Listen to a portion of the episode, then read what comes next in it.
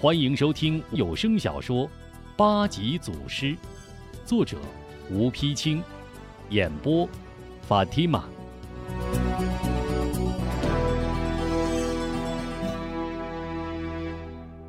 孟城吴家老宅的大槐树下，康婆婆一身回族装束，正和几个回回老妪摇着纺车纺线。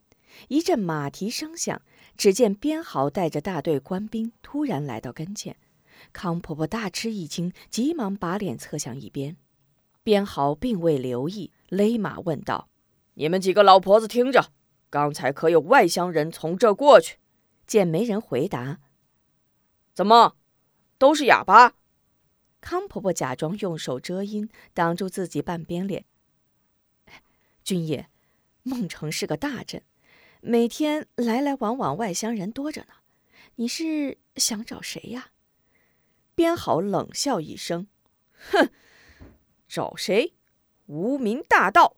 告诉你们，本将军这可是为你们好。此人杀人放火，无恶不作。”如果叫他跑了，以后你们这的日子就别想安生了。啊，大盗，你你你是说杀人不眨眼的大盗跑来了？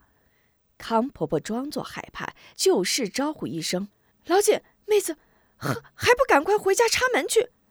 搬起纺车跑回家去。吴夫人正在灶下做饭，见康婆婆急忙回来，一进院儿就先把大门拴上。甚觉奇怪，您老刚出去不大会儿，怎么又急着回来了？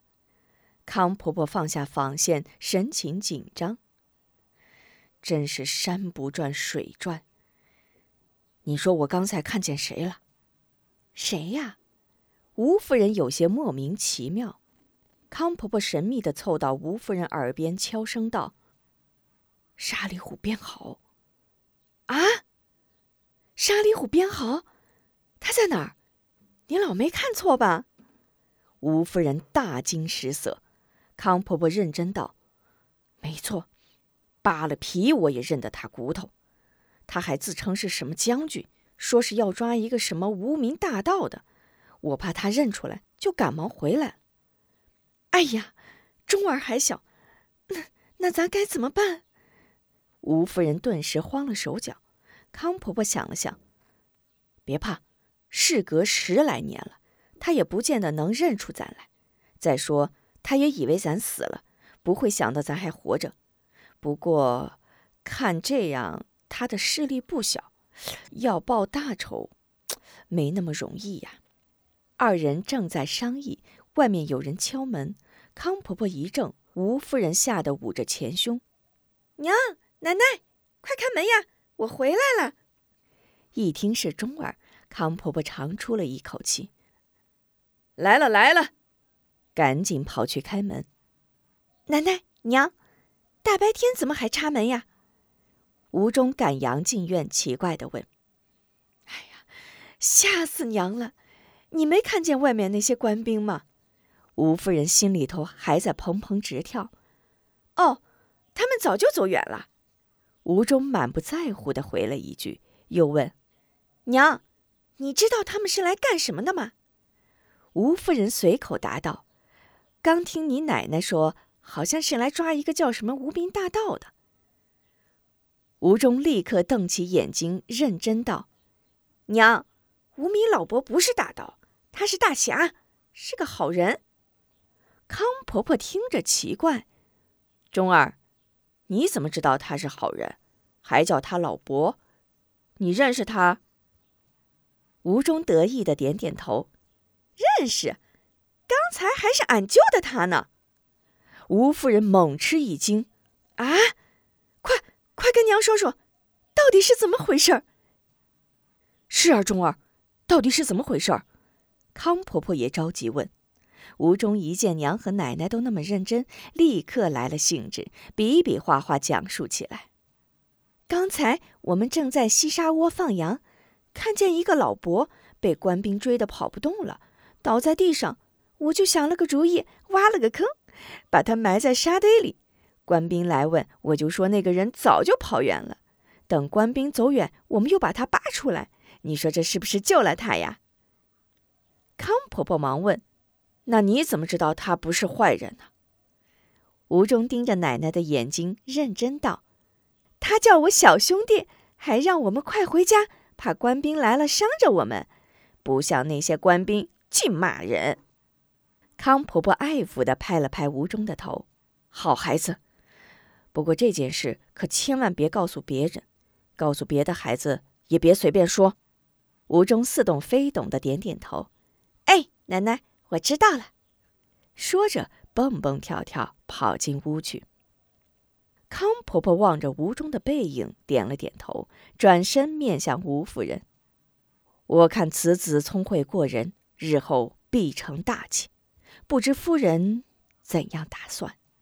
吴夫人叹了口气：“哎，婆婆，凭她这点小聪明。”若真用功念书，说不定还能金榜题名，为他爹报仇。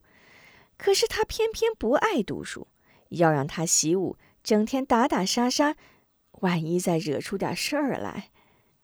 康婆婆知道吴夫人心思，连忙劝道：“夫人可知，如今官场污吏盛行，最难做的就是清白二字。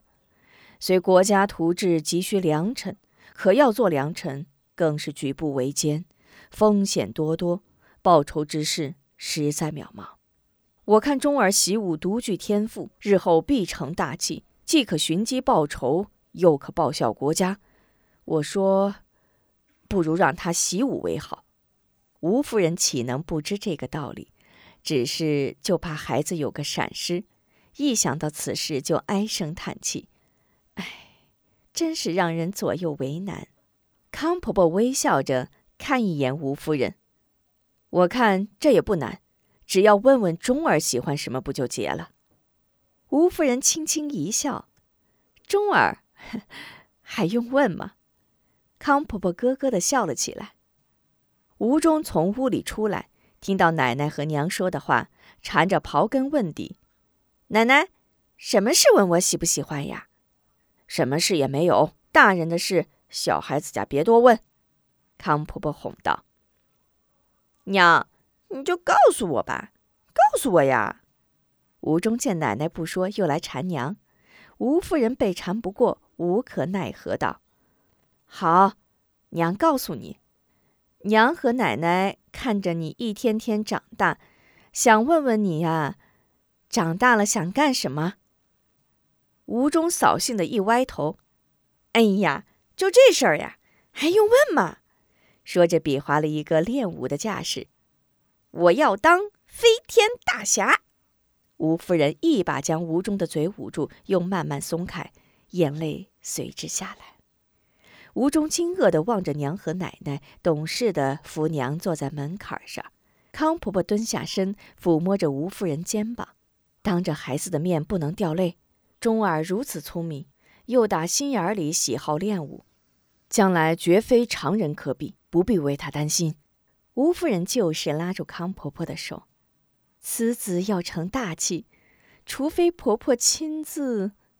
话一说到这儿，康婆婆急忙使个眼色拦住话茬：“啊，夫人是想让我亲自去找一位名师来教钟儿？好办，好办。习武必先习德。久闻清真寺戴坤、戴老阿訇。”乃清县戴家庄武林前辈戴照之后，德高望重，武艺高强，人称山海。山海是德高望重、知识渊博的长者。不如让钟儿拜戴老阿訇为师，精武两学，说不定啊，钟儿还会学成文武双全呢。吴夫人一听，立刻面露喜色。对呀，原来婆婆早已想好。如此，明天我就带她去求求戴老筛海。一听娘和奶奶答应自己习武，吴忠可真是乐疯了，一把搂上娘和奶奶的脖子，喊道：“太好了，太好了！我要当大侠喽！”孟城共有四座清真寺，戴坤、戴老筛海正是吴家寺的开学阿訇。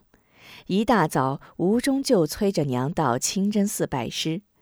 娘俩刚进寺门，恰值阿红下殿，只见戴老阿红中等身材，雪然飘胸，精神饱满，气宇轩昂，身穿绿色长袍，手缠白色 testa，testa 是礼拜用的缠头巾，自带一身威严，在众 Halifa，Halifa 是阿红的学生，和牧民，牧民是伊斯兰信众的簇拥下，稳步迈下台阶。吴夫人急忙迎上前去。右手扶胸，道声 “salam”，“salam” 是平安祝福语，然后羞怯怯地站在一边。戴老阿訇何等样人，一看就知有事，连忙回 “salam” 道：“夫人有事，请到屋里说话。”哎，吴夫人高兴地点了点头。戴老阿红的居室陈设简陋整洁，一铺大炕，炕上摆一方桌。窗前有一茶几和两把椅子，靠里侧有一条几和一条长条凳，条几上垒满经书。营门墙上挂一幅戴阿红亲自书写的金字中堂，侧面墙上挂一把练武用的星月宝剑。别看陈设简陋，寺内大事都是在这里议定，一些不常来的客人也是在这里接待。吴夫人娘俩随着戴老阿訇走进居室，戴老阿訇打一让座的手势，说声：“夫人请坐，有事请讲。”吴夫人道一声谢，刚一落座，海里法便奉上茶来。吴夫人赶紧接过茶来，放在桌上，将孩子轻轻往前一推：“不瞒老人家，我夫早亡，只留此子。”孩子倒也聪明，只是痴迷武术。久闻老人家德高望重，身怀绝技，特来相求，求老人家收下这个孩子做个徒弟，也好让他成个材料。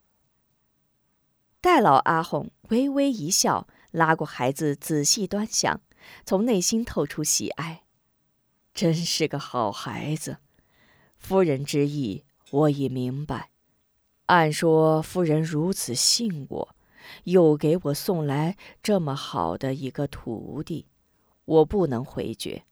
怎奈我本念经之人，虽是会几下家传拳脚，不过养身健体而已，何谈武功绝技？更何况清真寺乃牧民礼拜诵经之所，早晚活动腰身尚可，岂能开门教武？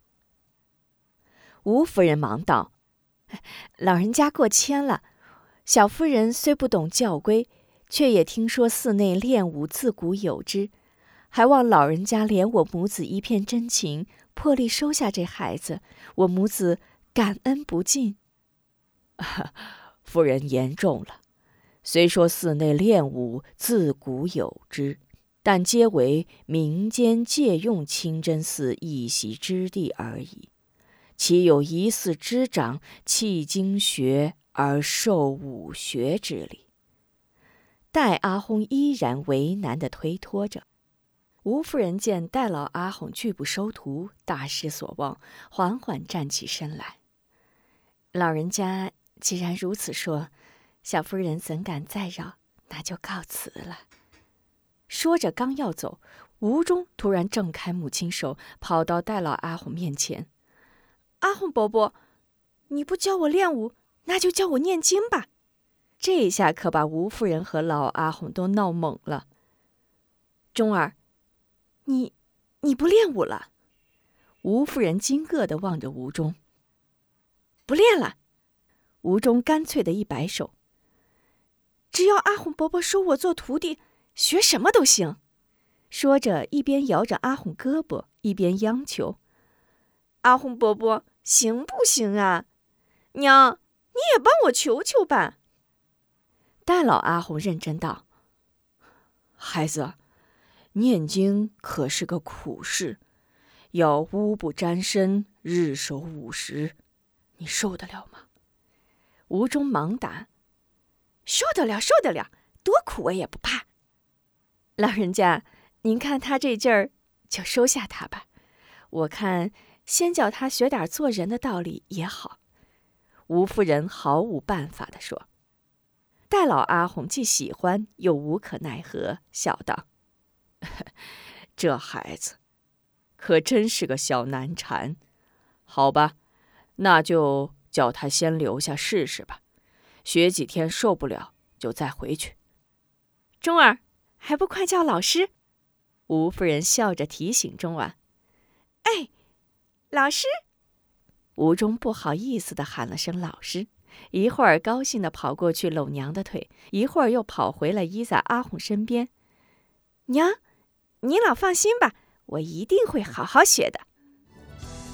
请您继续收听八级祖师。